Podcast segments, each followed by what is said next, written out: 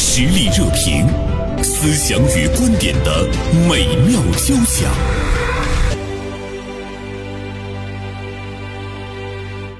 今天呢，做客我们实力热评直播间的有两位嘉宾，一位呢是大连晚报名笔视线的执笔人徐锦，另外另外一位呢是来自于大连理工大学历史建筑与城市更新研究中心大连风云工坊文化创造产业园的创始人王丹教授。王教授，新年好！袁生好，众朋友好。今天呢是要说一下黄永玉老先生设计的兔年的邮票上了热搜是吧？哦，对，嗯没想到一下子引起了轩然大波。对哈对，呃，有徐的锦，你是怎么关注到这件事儿的？就是很容易在网上就关注到这件事情了。太热了是吗？嗯对对对，就是因为我、其实，在我的印象里，我们现在这个写信，因为我不集邮嘛，嗯然后写信啊、票票这个事情，好像离大家生活就已经很远很远了对对对对但是没想到一下子就引起了一个就是特别热烈的讨论。嗯哎，支持的人就说这个艺术嘛，就是它就是这样的，嗯就是各花入各眼。那反对的人就说这个。太恐怖了，这个兔对子啊，怎么样的？对我还专门把这个邮票拿给我儿子和我女儿看了一下，啊我小说孩哎，儿你们俩看怎么样？啊，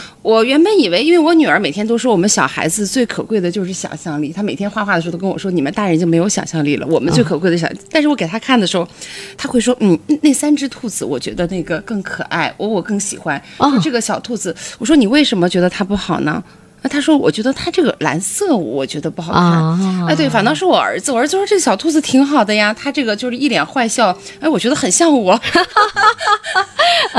所以呢，我们也提醒一下收音机前正在收听我们节目的听众朋友，就是如果你现在呃可以方便的话呢，你可以去查一下黄永玉设计的兔年的那个邮票啊，兔子的那个形象你是不是很喜欢？呃，如果你不喜欢呢，你的原因是什么？喜欢你的原因是什么？呃，可以呢通过发微信的方式来跟我们进行这个交流啊。呃，微信的内容发送到 dl 一零三三一零三三，我在直播间呢就可以看到。刚才呢，徐锦说到了黄永玉的这个兔年的邮票，也是因为我知道你今天要聊这个话题，所以我昨天特别看了一下。刚开始看的时候，这个兔子也是把我给吓了一跳，于是我就跟王丹教授联系。王丹呢是我特别好的朋友啊，呃，是搞这个设计的，我就问。王丹教授，我说你觉得怎么样？在直播间可以回答我这个问 题，对着话筒，对着话筒，嗯呃，其实我觉得这个兔子吧，从我的角度来看呢，我也有一些意外哈。嗯。呃，可能作为我们这个老百姓，作为一个普通的这个审美者来来说的话，嗯，我觉得呃，应该是大家都会觉得比较奇怪的一个对，造型。好，那兔子很凶呃，哦，对，但是如果说从艺术创作的角度来讲，尤其是这个黄永玉先生的创作，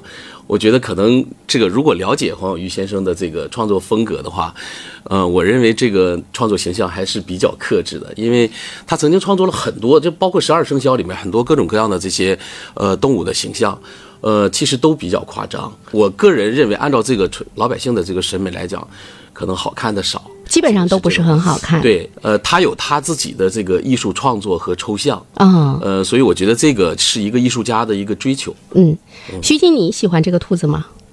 呃，我倒谈不上喜喜欢不喜欢，但是我其实的观点就是说，嗯，哎，我觉得这个是两方面，一方面哈，就是即使是黄老先生创作的兔子，大家网友们也在说，哎，它不好看，就大家可以普通人可以表达自己的观点，我觉得其实这是一个一个特别进步的一件事情，就是说，我们现在我们老百姓不会被这个权威所、啊对，并不会因为折服啊什么的是，对它是对。大家，它对一定就好，就大家嗯每个人都可以表达自己。那另一方面，其实我跟那个王丹老师，我觉得观点有相似的地嗯方，就是艺术这个东西，它本身它确实就是，哎，各花入各眼，就每个人的看法，他可能都可以有自己的表达，嗯有自己的这个不一样的东西。你说。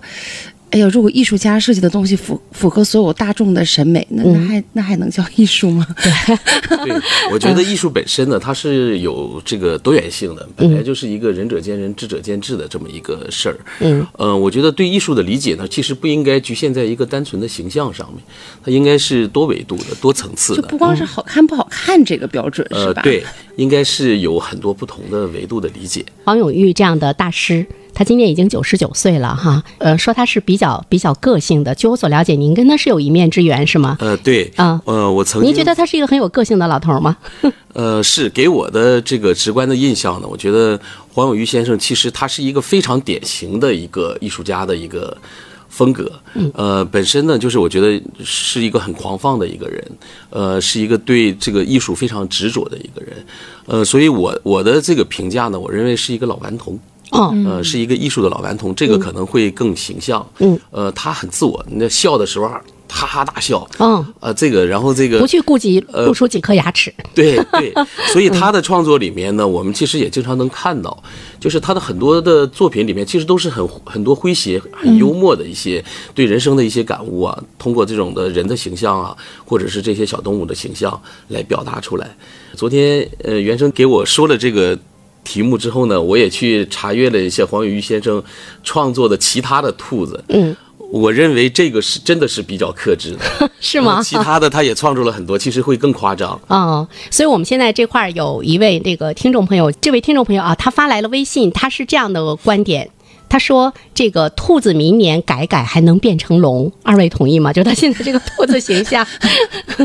呃，黄换个头变成龙黄先生呢，其实他的创作是有他自己的一套逻辑思维在里面的。嗯，呃，所以我觉得这个可能我们我们现在不能这个单纯的说是用这个老百姓普通的这个老百姓的审美来完全的去评判一个艺术的一个创作。嗯，我觉得这个还是在不同的维度上的。嗯，呃，他有他的个性，因为艺术家呢，多数是想表达自我的一些想法。另外一个，我觉得对于艺术本身来讲，形象是一方面，其实更深的层次是一种情感的一种表达。其实呢，这个他设计的这个兔子，它突破了人们传统概念中对于小兔子的那种温顺的那种感觉。比如说，呃，徐锦刚才说到的说，你的孩子不喜欢那个颜色，因为我们觉得兔子是。嘖白色的红眼睛，完了很很温柔，就是这种感觉。当它突破了大众的这样的一个传统的审美的规则之后呢，哎，我们会看到大家除了有质疑之外，也有一些这个接受和认可。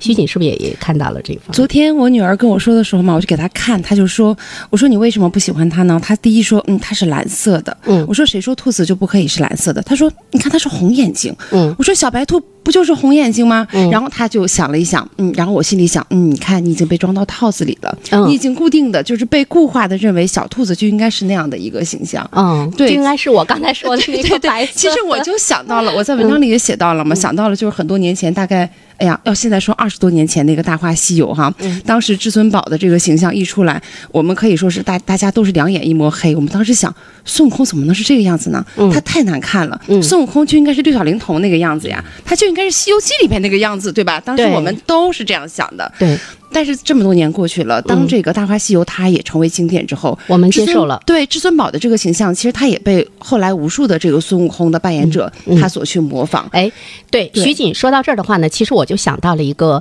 呃，在艺术的形象上，这个创作上，有的时候刚出来的时候会是比较突兀，但是我们会看到它会引导一个潮流，并且逐渐的在这个大众中会达成一个啊这个共识，嗯是就是的你会一下子呢会看到那种创新会吸引人的眼球。王丹教授，您一直是做这搞这个设计创作的哈，就是从这个艺术的价值的这个角度上来讲的话呢，这个创新、这个引领，是不是它一定呢是这样的一个趋势？创新之后，大家的这呃、我个嗯我接觉受得，是这样，就是艺术的创作价值呢，其实往往是激发人的兴趣，哦然后让这个就是能留住人的很多奇思妙想的东西。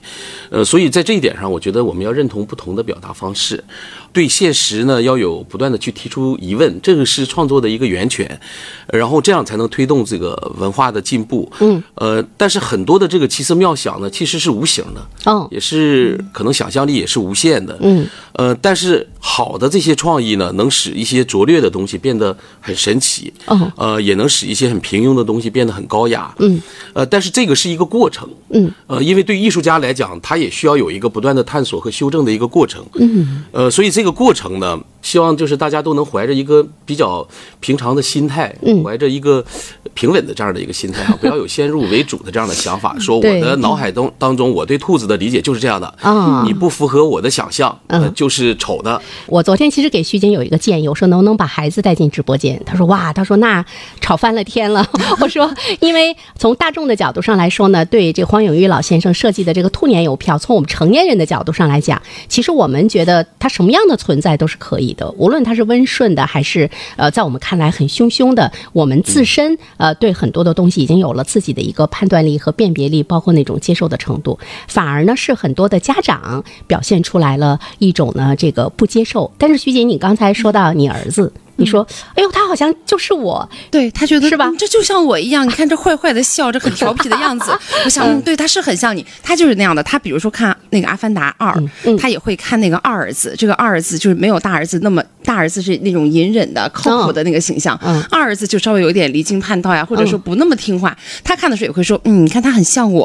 就是他 但是会现在吧，你看这个是现不是男孩子的那个那个心中，他其实总有一种那种。那种调皮的呀，啊对他坏其实坏的一种表达。在王丹教授，但是你现在小是时候这样吗啊？就是那个现在的年轻人和孩子，他能够接受《阿凡达》，嗯是蓝色的皮肤，嗯，是吧？是很对怪异的一对对个造对型。对，那为什么不能有同样的心态去这个接受一个兔子是蓝色的造型？对，嗯其实嗯更何况，我觉得黄先生创作这个兔子是蓝色的，他也有他的隐喻哈，嗯是蓝图。啊对蓝图啊对是这样的对一对对个对对嗯，对，我们看一下这个微信平台上有一位听友，他发来了这个观点，他说我不同意你们的观点，呃，这个现象呢要考虑到就是我们前一段时间说的那个读教材。会出现呢问题教材也就不足为奇了，呃，我不同意你们的观点，它跟教材是相关的。呃，沉默的黑金鱼，他可能是比较担心说，当把这个兔子的形象，如果说我们的教材中也会出现那种离经叛道啊等等各个方面的一种状态的时候，对于孩子们的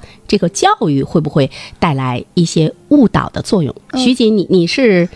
小孩子的家长，嗯我是对孩对子的对，家长，嗯嗯但是其实我觉得这个问题就是嗯没有大家担心的那么严嗯重。首先呢，邮票，呃，它既不是儿童绘本，也不是说这个儿童教材，它嗯不是说一定是针对孩子来创作的这个东西。嗯，而且啊现在对孩子们还接触不到邮票，很少能接啊触到对邮票。他即使就是接触到，我觉得这就是这就是文化多元性的一个方面，他还上升不到这个嗯读的这个程度。反正我作为一个妈妈，我的接受度其实还是挺高的。其实别说这个了，就是小时候孩子可能在看一些哎幼儿绘本或者节目的时候，我有的时候其实觉得他们的那个特别不灵不灵的那个特别 low 的那个打扮，其实那个时候我对那个是有担忧的。我觉得这个会不会影响到我孩子的审美啊？嗯嗯嗯但是我觉得这个黄老先生的这个兔子吧，在我心里。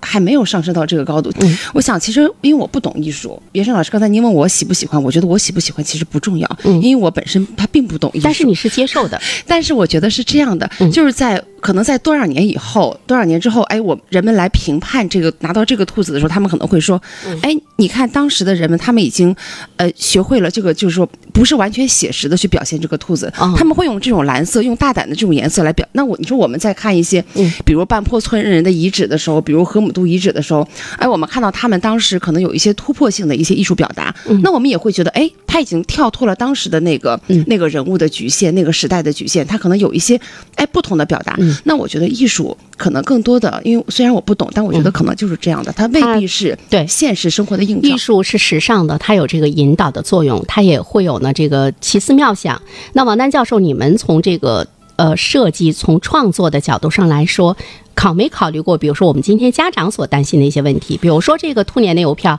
它会成为一个公众的一个形象，我呃其实我 是比较赞同这个徐锦的这个观点的哈。嗯。呃，就是呃，因为邮票吧，它是一个特殊的载体，确实跟教材不太一样。呃，尤其现在的邮票，其实慢慢的在失去它传统的这些作用。对，但是呢，它的收藏价值会越来越高，所以，呃，邮票我认为它的这个艺术创作性的价值会被越来越重视，嗯，呃，而反而是它功能性的东西在减弱，嗯，呃，所以你就说它不会我有那么多的普及。对这我个个人嗯的观点呢，这一版的兔票，不管是它的形象能不能达到，就是我们老百姓的这种的认同，嗯，呃，但是可能从它未来的收藏价值，可能是会很有价值。哦，其实从八零年的猴票就是。呃，有今天的价值，那个猴的这个造型在当时也是很有争议的。嗯，呃，包括我们曾经做的这个虎年的邮票，因为这个猴子是个很委屈的猴子，并不是传统嗯的喜气洋洋的。对对那个猴子我要其过实年的，对 对，包括虎虎年呢，也是愁眉苦脸的这样嗯的一种形象。呃，但是这个不影响它的艺术价值，或者是它的这个收藏价嗯值。所以我觉得从这一点上来讲的话，呃，我还是认同这一版的这个艺术创作的。嗯。呃，但是如果说到了是这个，就是我们艺术的创作对从教育的层面对孩子的影响，嗯，呃，我个人认为，就是我倒是建议，大家不要过度的关注在一个单纯的一个形体上，嗯，呃，因为我觉得艺术创作的核心呢，实际上是培养孩子的兴趣儿，嗯，呃，是他的一种想象力，他的一种创造力。呃，我们其实有一种经验哈，就是孩子在小的时候，可能三四岁、四五岁的时候，他的画画是天马行空，是没有约束的。嗯他画一只小狗的话，这个狗可以画的一米长，嗯，然后四条小腿儿可能很短，但是依然不影响他对狗狗的这样的一个认知。呃，所以我觉得，呃，之前梵高曾经说过一句话，说我可以在很短的时间之内画画的像拉斐尔一样好，嗯，但是我却要用一辈子的时间画的像一个孩子一样。嗯，呃，我觉得这是梵高的他对艺术的一种追求，一种理解。其实孩子呢，他从出生的那一刻起，他对于这个世界来讲，他没有那么多对他的那种限制和束缚，反而呢是我们成人世界中的很多的规则呀、教育呀。等等，其实他把孩子的那个想象力是困住了。我发现就是徐锦吧，特别培养他两个孩子热爱大自然，而且突发奇想，很多的一些这个生活中的细节在朋友圈中展现的时候，我就觉得，哟，徐锦真的是一个好妈妈。我觉得你在孩子成长的过程中，其实挺保护他们的那种创作、想象、突发奇想。也可能是比较懒，但是，哎，在这个过程中，像刚才王丹教授说到的这一点，你是不是觉得你的孩子跟别的孩子比较起来，我个人的感觉，我没哦见过对他们的，我觉得他们更自由、更开心、更像孩子。我觉得尽量的让孩子。就孩子更像一个活得像一个孩子的样子。我们现在其实好多时候就是小朋友也是哈，就是成人给他强加的东西太多了，从小开始，这怎么样的？真的是作为一个妈妈，我并不觉得这个兔子有这么忧心，因为它真的是上上升不到这个读教材的这样的一个嗯一个高度或者怎么样的。好，我们再来看一下呢，微信平台上呢，听众朋友们的参与啊，有一位听众朋友叫。闲人族忙得要命，他说他是一位六零后，看这个兔子是感染了新冠病毒的兔 子，是跟这个病毒战斗过的这个兔子，好像还是不接受感染了哎，你新们记冠不病记得毒。记不记得之前那个哪吒哪吒的那个形象，当时也是啊很出圈儿的。对对对啊，就你那个说的那个坏电电影坏的嘛对电影对那个电对影的出世对魔童出世，嗯对对对对对对其实我看到这个兔子，我就想到了那个哪吒，就是都是这种坏坏的表情。嗯，哎，我其实接受度还是还是可以接受的。我我觉得平心而论哈，就是，呃，作为一个贺岁性质的这么一个邮票，嗯呃，老百姓呢就是不是很喜欢这样的一个形象，我觉得完全可以理解哈。对因为呃你看这个嗯传统的中国人他更喜欢这种红色的啊、暖色的啊对，或者是一些很喜庆的这样的对，一些形你象。看，王丹教授，我们的一位听友叫钟兆田，他说邮票是国家的名片，最好有一只绝大。多数人认可的积极向上的嗯好兔子，他把这个邮票定为国家的名片。哎你您说二位的接受度怎么样？你说它这一版啊，有时就是有时候我在想看的时候，它这一版设计了就是一共两个嘛，两嗯张邮票。我觉得它会不会是也有这方面的考量？就是一个邮票是因为那个三个兔子转圈儿那个就很符合那个大众的那个祥兔的瑞兔的这样一个形象，嗯它会不会也是有这方面的考量？就是一个是符合大众审美的，对那一个我稍微进行一下对艺术方面的探索。钟兆田听友他认为邮票不是单纯的艺术品，它是国家的名片，所以我们要注意它的这个形象的表达。王丹教授，你对这个观点怎么看？其实我在某一定程度上我是认同的，因为毕竟是一个这是是一个呃代表一个咱们国家的一个特殊的一个节日，嗯，春节这样的一个很喜庆的一个节日，所以我认为代表国家的形象这个也是认同啊、也是非常认同的，嗯，呃，但是我是仅仅从这个就是艺术创作的角度，嗯，来理解这样的一个蓝色的兔子是不是可以。被大家接受，嗯或者是被一一部分人接受啊，我觉得是这么一个观点。你看这个阳光四季，这位听友说，央视春晚推出的兔子吉祥物感觉不好看。今天听你们说完，搜了一下，觉得呃春晚的兔子瞬间是好看了。 好的，呃，谢谢听众朋友的参与。因为时间的关系，我们今天就聊到这儿。但是我觉得我们能对大师有质疑，我们可以接受不同的形象。总体上来说呢，我们社会的这个包容度呢是更大了啊。好，再一次感谢二位做客直播间，期待着下次我们再聊。